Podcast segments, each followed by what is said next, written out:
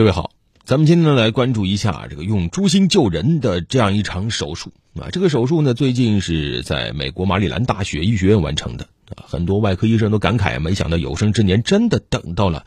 这样一个手术啊。这个手术的特点就是把一颗转基因猪心脏移植到了病人的体内啊，这也是全球第一例人类成功移植猪心脏的手术。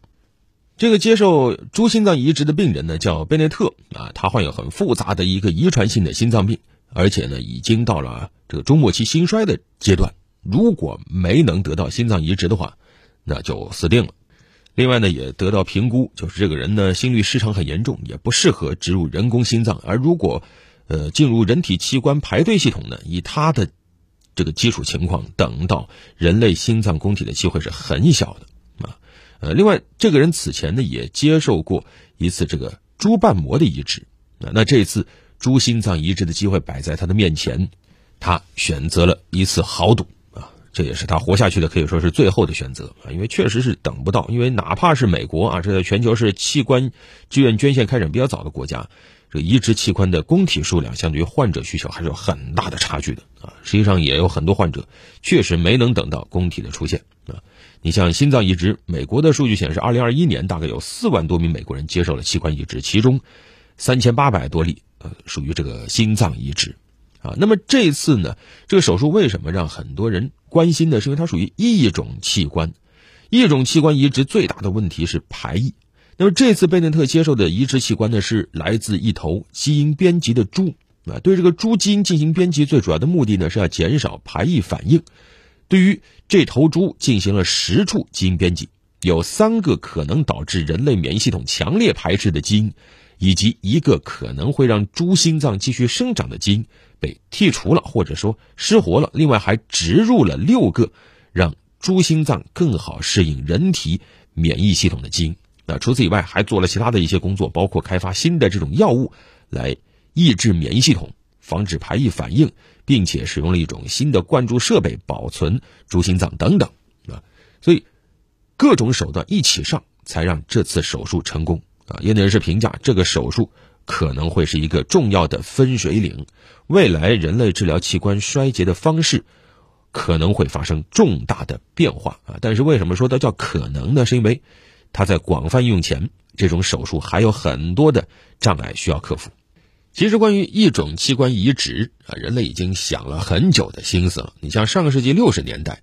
就曾经有手术尝试把这个黑猩猩的肾脏移植到人类患者的体内啊，但是效果都不理想啊。接受者最长的活了大概是九个月啊。八四年的时候，当时有一名叫做“飞宝宝”的美国婴儿，先天心脏发育不良啊，尝试给他移植了一颗狒狒的心脏。最终，这个婴儿是靠着这颗心脏又存活了大概二十天，那但是依然这是不够的。那随着基因编辑等技术的发展，现在一种器官移植的可行性正在逐步的提升。你像二零一六年，当时有一个这个研究结果说啊，一个国际医学团队把猪心脏移植到了狒狒的身上，那个实验呢，让这个心脏最终存活了九百四十五天。啊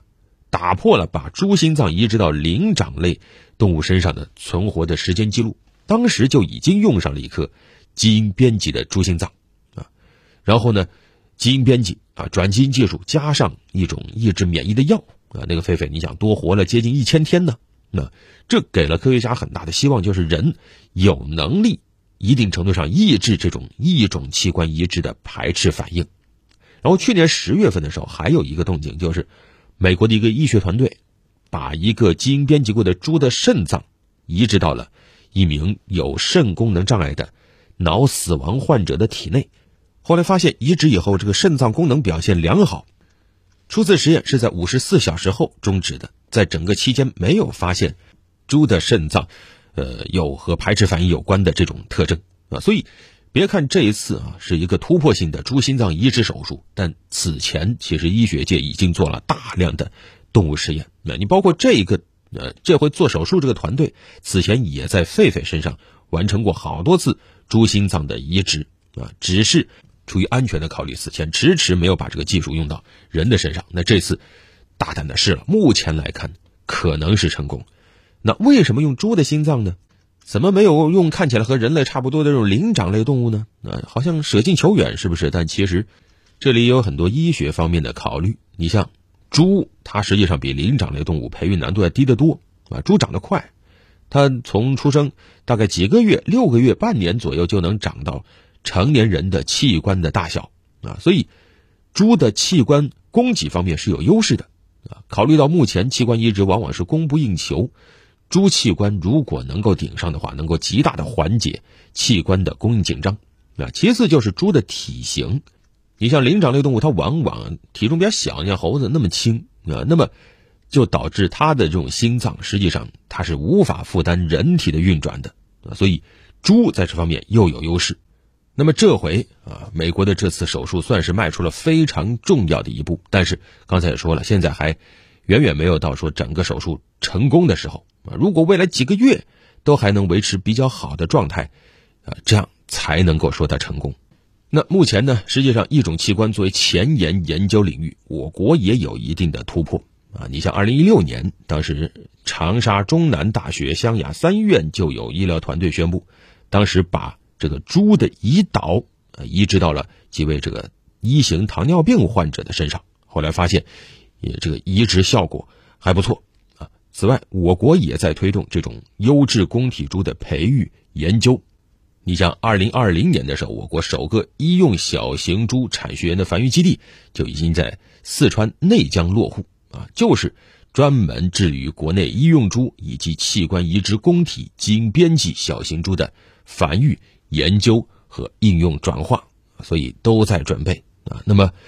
这次美国的这台手术。可以说给了很多在这条赛道上奔跑的科研团队以信心。那接下来可能还有很多的问题，你包括延迟性的排斥反应啊、消耗性的血栓呐等等一些问题都需要解决啊。想要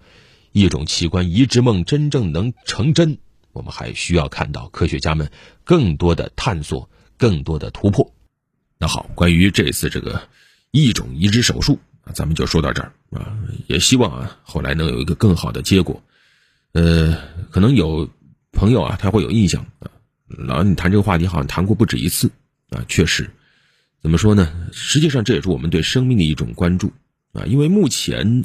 其实人类的医学发展到现在，从手术技术上来讲，心脏移植已经是很成熟的一个技术了啊，甚至可以说对于大的医院都没什么难度了啊。目前心脏移植。我看来有个数据说，手术成功率在百分之九十五以上，啊，术后一年的这个存活率能达到百分之九十四到百分之九十五，啊，呃，我们国家开展这方面手术也有二十年左右了，但是就遇到一个问题，就是心脏到底从哪儿来，啊，就是手术技术有了，但是没有那么多供体啊，这是巨大的矛盾。我国每年这个晚期心衰患者有一百五十多万。这是一个非常庞大的数字，但是真正每年能等到心脏接受移植的，也就是几百人、五六百人而已啊。当然，现在还有个技术，就是这个人工心脏，用机器给你做个心脏。那这个技术现在也不能说特别的成熟，而且还非常非常的贵啊。所以现阶段把目光放在猪身上可能还比较靠谱。但是更长远的角度啊，就是我们还担心很多问题啊。你像刚才说的伦理问题，你像这个。猪的组织，它到了人体以后，啊，它会不会对人体产生更长远的影响？啊，会不会，对吧？和人的这个免疫系统，它形成一种嵌合体啊，然后进入遗传，遗传给后代呢？对吧？你这个是不知道的，它会不会对人类的进化带来影响啊？不知道啊。而且未来未来这个人上，啊，他会不会有心理问题啊？对吧？我有一颗猪的心脏，啊，社社会怎么看待它呀？这是要关注的，啊，另外，从更长远的角度啊，目前来看，就是移植技术，我们的终极目标是什么？也不是说把一个猪造的有多好多像人，不是，是希望能用我们人体自己的细胞啊，用实验室培养制造出一个有血有肉的，用自己细胞培育出来的心脏。那这样的话，刚才说的很多问题都能够解决啊，伦理上的、理论上的，对吧？包括这个排异上的等等啊。